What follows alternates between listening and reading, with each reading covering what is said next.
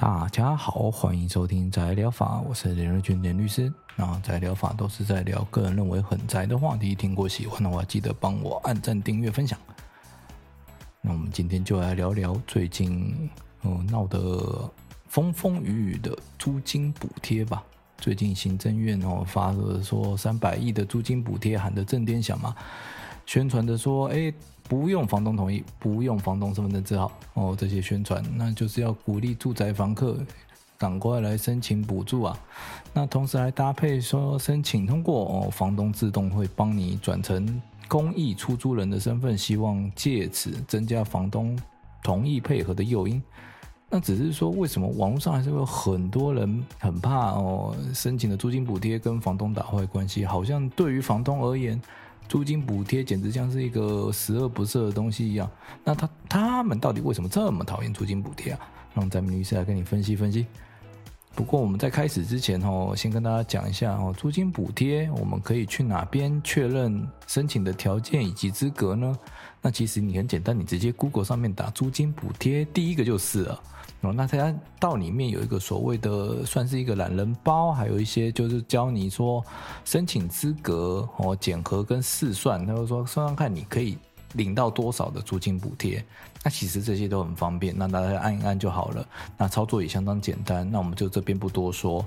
我们还是来聊聊哦，房东他为什么对于房客申请租金补贴会这么反感的原因。说穿了还是为了税啊！啊，毕竟对房东而言，除了缴房贷、房子的维护费用、保险费用以外，最大的出租成本那就是他所谓的税捐了。虽然说房客申请房东的呃申请租金补贴之后，房东就会自动变成公益出租人，享有一些租税的优惠，像是啊房屋税啊，就是采所谓的自家呃自用住家的税率，那也就是以课税限值来去算。哦，它只刻一点二趴。地价税的话呢，也是使用所谓的自用住宅用地税率啊，它是申报地价的千分之二。至于综合所得税的部分，哦，那这个部分其实更优惠，也是影响房东可能是最大的地方，它就会享有每屋每月一万五千元的免税优惠。那也就是说，月租金要超过一万五千后，我的金额。比如说一万五千零一元，那他才要开始课税。在一万五千元以下的租金，并不会计入他的所得净额当中，也就是说，他这个不会增加所得税集聚的意思啊。另外哈，可能房东也会很担心哦，如果我今天房客跑去申报哦，去申请，那变得是说他申请的这些租金补助的一些租约资料，会不会拿来作为我前面逃漏税的一个根据呢？一个证据呢？那其实，在新住宅法哦第二十三条第四项，也就是新修的规定里面，它其实有明白讲到。申请租金补贴的租约资料，除了作为前面税捐减免优惠使用之外，不得作为查核所有权人租赁所得的依据。也就是说，不会因为这样跑去课他税了。啊，但明明就说，哎，听起来这些条件很不错啊。哦，你如果说房东哦，他如果有诚实纳税的，先前就有诚实纳税的话，那他呃在。变成公益出租人之后，其实他会省下不少税金哦。像你看，光是房屋税部分哦，那如果说不是采用自家呃自用住家的税率的话，那他其实就要课的是从一点五趴起跳的税率。地价税的部分也是哦，因为他如果不是自用住宅的话，那可能就是千分之十起跳。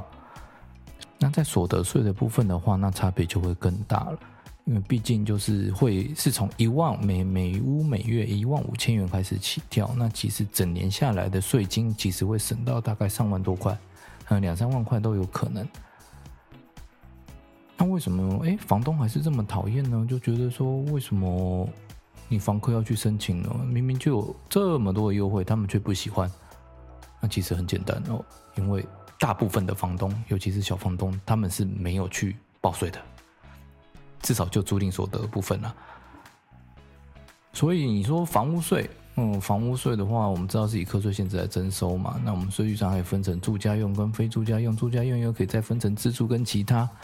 那除非房东他是囤房大户，我觉得就是全国在在全国范围内他有三户以上的房屋，否则的话，他既然没有去申报，所以税捐机关也不会知道他正在出租，那就是用自用住宅的税率，那就还是一样一点二八，根本没有差别。地价税也是，因为地价税的话，一般用地税率的确是哎还蛮重的哦，千分之十起跳才得进税率哦。如果说你的地哦越大，那可能就会差别会越大。但是如果说它是属于自用住宅的话，税率就只有千分之二，就其实前前呃就是差了五倍嘛。那大多数房东他也一直以来都没有报的话，那税捐机关也不会知道说好他这个税率到底是要用哪一个，那就会以他当时申报为准嘛，那就是以所谓的自用住宅的税率下去课。所以这个跟他申请变成公益出租人前后是没有差别的。那综合所得税呢？诶，综合所得税就有差了吧？哦，免税额一万五千块，刚刚有讲嘛？他如果没有去申报支出的话，那哪来的租赁所得要来课税啊？今天他如果收到了一万五以上哦，那他可能就要开始课税了，可能有点麻烦，还要去做申报，还要再去呃找会计师做记账哦，还可以扣掉他的成本，都可以是没有错。那但是他如果连申报都没有申报的话，嗯。我就算我收了三万、四万、五万，你国税局也不会知道啊。那你国税局如果不知道的话，我根本就不用缴税啊。那为什么我要做这些事情？所以很多房东他们也是卡在这一点。我就说，哎，为什么你要去申报？你申报了之后，你去申请了之后，要造成我很多麻烦呢？我还要去特别去跟人家讲。哦，我有哪些费用成本，还是说我扣四十三趴的所谓的费用成本，就列举扣除额？那这样好像没有比较划算呢、啊，所以他可能打从心底觉得说这样是很麻烦的一件事情，就会想要禁止房客去申请。当然还有另外一个更重要的原因哦，就是所谓的土地增值税以及房地合一税里面也有关到自用住宅的部分。哦，这也是房东为什么最反对房客去申请租金补贴的主要原因啊！因为只要成为公益出租人，他就不符合土地增值税中出售前一年为公营业出或出租使用的自用住宅优惠税率。啊，这个条件的话，一生只有一次。那也就是说，我今天我如果想要适用这个土地增值税的优惠税率，哦，我必须要一年内没有出租的事实。那变得是说。哎、你房客自己私底下去给我做这些事，哦，去申请了，那我就不符合资格了啊！万一我不知道，我要跑去，呃，刚好在这个一年内，我就，嗯、一年还没到的时候，我就跑出去卖了，那导致说我因此要多付税金，或者是要选择付违约金，这不是更麻烦吗？啊，另外一个更讨厌的就是说，哦，他房东他也不能够在使用房地合一税中。当中哈涉及自住满六年的四百万自住免税额的优惠啊，这影响就更大了哦，因为这四百万免税优惠，诶，免税额其实会影严重影响到说房东到底要缴多少税哦？为什么我们要国家给自住的呃房客这么多的优惠？其实也是为了说实现所谓的居住正义嘛。但偏偏就是会有人拿这个来说，哎，这是我应得的。那如果应得的话，你不要把你的房子拿出去出租嘛。当然啦，呃，这两个影响最重大的还是是那种把房子啊、把房地产当成短期投资标的的房东而言，因为这个税金差距哦，如果有跟没有，其实会高达上百万元，他不可能。所以这些如果做短期投资的房东，他不可能为了每年一点点的房屋税、地价税、重所税的优惠，他就放弃这两个权利了。那为什么说，哎，你奇怪，你行政院你发了这个租金补贴，问为什么没有给这些人豁免？不是啊，你给这些人豁免的话，哦，尤其是土地增值税，我们要讲一下，土地增值税在什么时候课？房地产它做移转所有权的时候会课所谓的土地增值税。那房地合一税则是在说你买卖这些房地产的时候，那会有所谓的所得，哎，财产交易所得税嘛。哦，那这些都是在。买卖房地产的时候会产生的。那如果你今天不克这个税，哦，或者说给他优惠，那是怎样？哎，鼓励房东哦出租还可以享受说这种交易免税，那那不就炒房炒更凶了？而且我光明正大的炒。所以这一块，我觉得政府行政院当初在规划的时候没有把它纳入任何的优惠，这是对的作为，因为。你没有必要给他们这么多的优惠嘛。而且我们希望房东他是稳定的做嘛，稳定的出租嘛，啊，并不是说你短期一直换房东干什么，也会徒增法律关系的复杂化。哦，所以就这个部分的话，哦，其实我们这样听下来就知道说，哎，为什么房东要反对？那很当然嘛，因为我要多很多麻烦，我要去报税，我要去缴税，还让我损失大概上百万元，我为什么要让你报？哦啊，但是我们要讲，这些都是房东没有被查出来有出租事实的情形啊。如果被国国税局税捐稽征处查出来哦，那其实麻烦就很大哦。今天。如果呃房客他不是去申请租金补贴，他是反而是跟你讲说，我去申报租赁支出嘛，我还享受那个免税额的扣减嘛，那那个扣除额哦，就可能说我会报一个租赁费用的扣除额，他每个人哦每年是可以主张十二万元的呃租赁费用，然后可以来扣掉你的所得哦，那到时候我们课税的时候就是会以扣掉之后的金额来去课税。那当你做这个申报之后，哦，那房东他有这个租赁所得事实就会被国税局查到。那他如果被查到，会发生什么事呢？首先就是他的房屋税会被调整为其他住家用，那就是一点五课税限值的一点五趴起跳，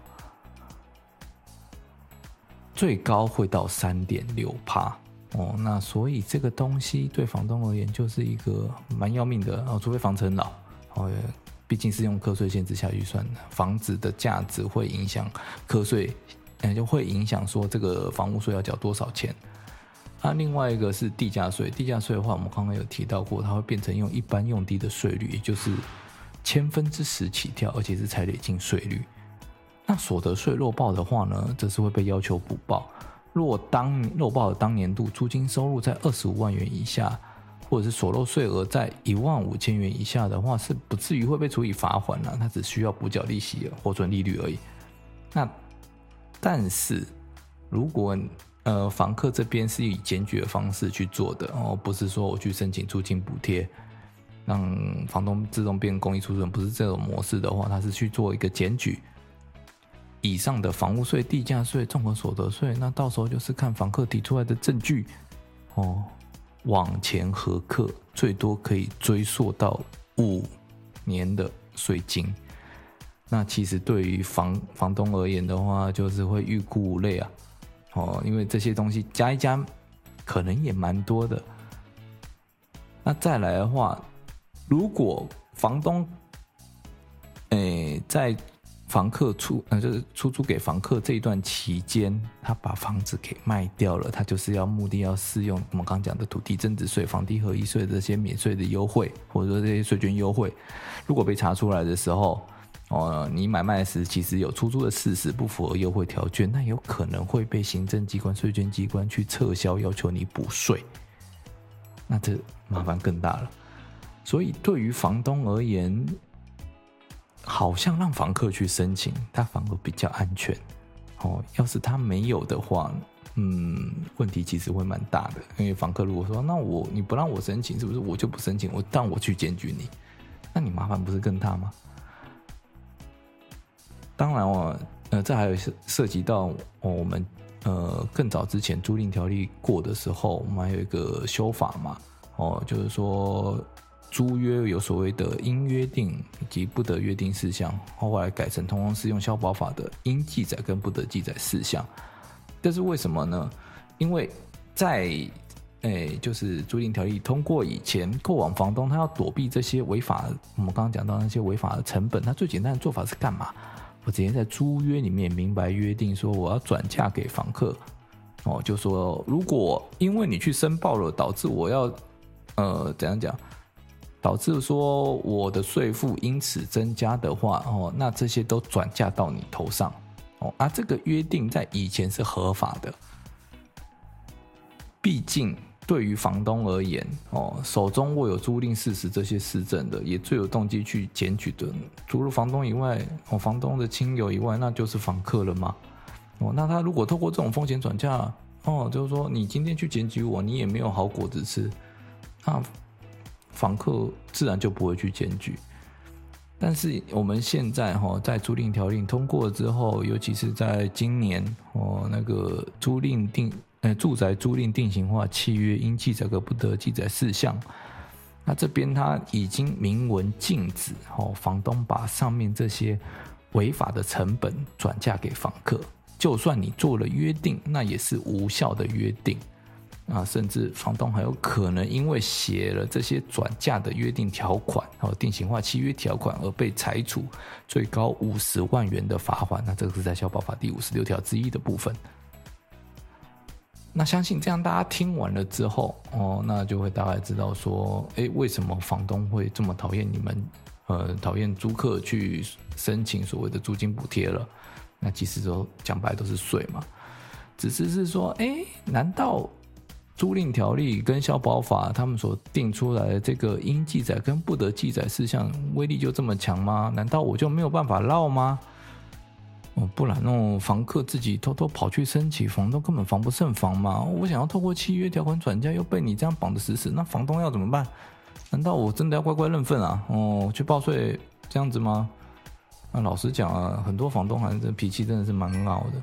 哦，许多房东还是会透尝试着哦，透过一些约定来去遏制房东去申请房客去申请补助啊。那之前我就有分享过嘛，有的房东他可能就在租约里面大方就写着说，哎，欢迎你去申报租赁支出啊，申请租赁补助啊。但你申请前你要告诉我，你要告诉房东啊，如果你没有通知的话，房东就有权提前终止。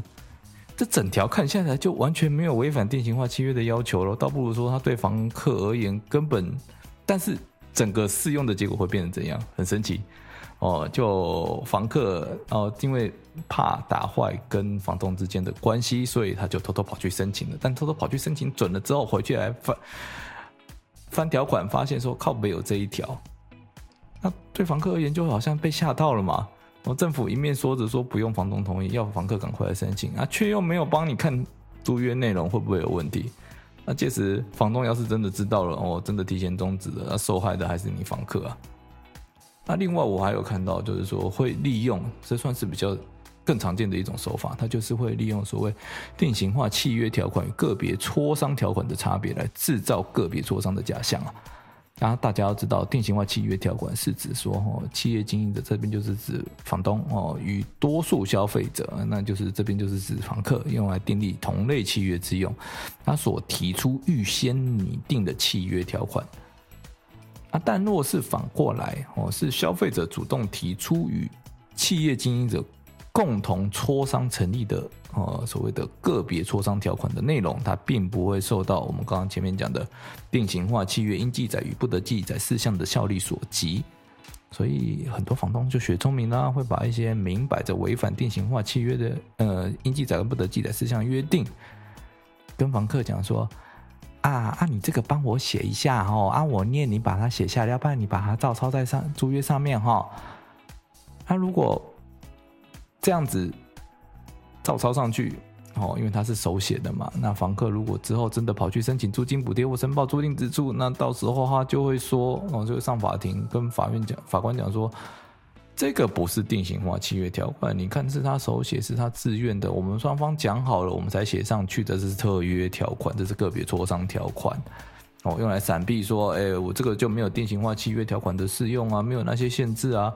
但是各位房东也要注意了哈，今天是不是属于定型化契约条款？法官没那么傻哈，不是看谁用手写，而是看整个缔约过程中到底是谁提出的，那另外一方有没有修改或拒绝的权利啊？哦，他并没有任何一条说，嗯，我们其实法条里面没有任何一条说契约条款你用手写就不是定型化契约条款了。当然了哈，房客这边也要注意，但今天你承租的时候，房东有这样的要求。那你要记得录音录音哦，留个证据，要不然的话，真的上到法院，那其实是公说公有理，婆说婆有理嘛。那到底谁有证据，那才是王嘛，哦，才有办法证明说，哎，我讲的是真的嘛。但老实讲啦，如果真的遇上这种状况的话，你还是改租别家会比较好哦，要不然这个房东蛮干跳的，他会知道走这些有的没的，哦，那代表说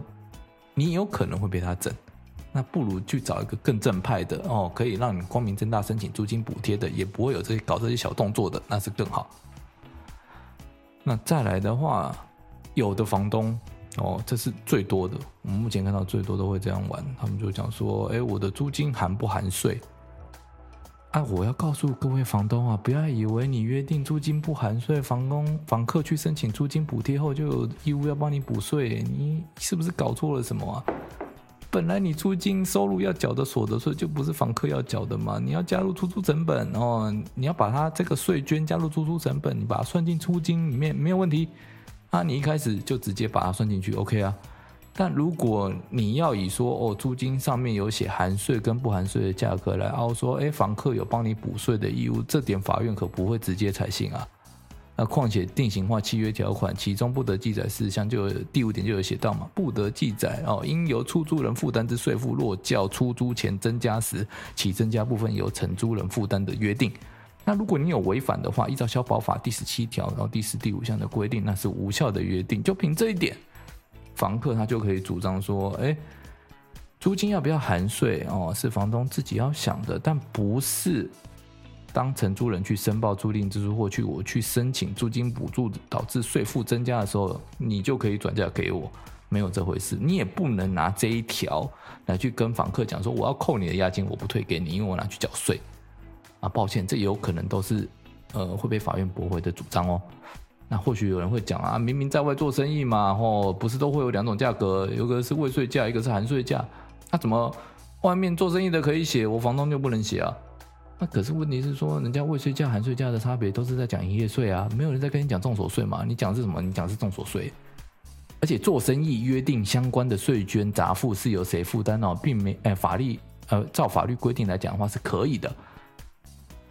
所以如果你写价金含税哦与价金不含税，那在做生意的角度来看是可以推导出这样的义务来，没有错。但不代表说你租约照做就可以推出一样的结论，毕竟我们有一个所谓定型化契约条款的规范在嘛。